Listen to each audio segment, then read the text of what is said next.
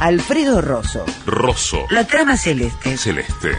Alfredo Rosso en AM750. Rosso. Alfredo Rosso. La trama celeste. Celeste. Buenas noches. Hoy comenzamos nuestro paseo por la trama celeste, literalmente viajando por el espacio con rumbo desconocido, según nos lo cuenta Natalie Merchant, al encarar a la astronauta que descubre que de pronto los controles de la nave no responden. De hecho, esta nave parece tener voluntad propia. Hemos escuchado la versión de Space Oddity de David Bowie que Natalie Merchant incluyó en un álbum grabado en vivo en el Neil Simon Theater de Nueva York el 13 de junio de 1999.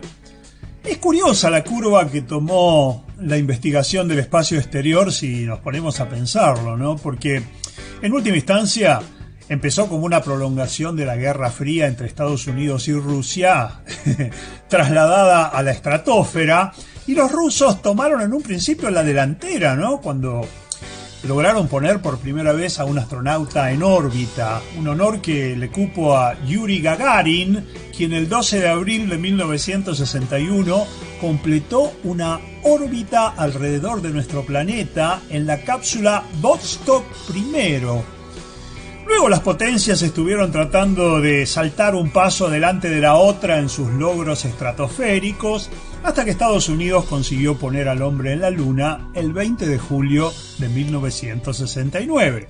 Después vinieron los laboratorios espaciales, el transbordador y todo eso, pero es innegable que la exploración espacial ha perdido parte de su glamour, y sin embargo, siempre que miramos al cielo y vemos la cúpula estelar, es difícil sustraerse al influjo de las grandes preguntas, ¿no? Esas que ya conocemos, de dónde venimos, a dónde vamos, qué hacemos en la Tierra, ¿habrá vida en otros confines del universo?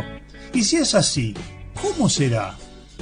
Creo que frente a esos magnos interrogantes, las mezquindades cotidianas parecen retroceder por un instante, y después volvemos a nuestra prisión de carne y hueso, como decía Morris en la versión original de su tema De nada sirve.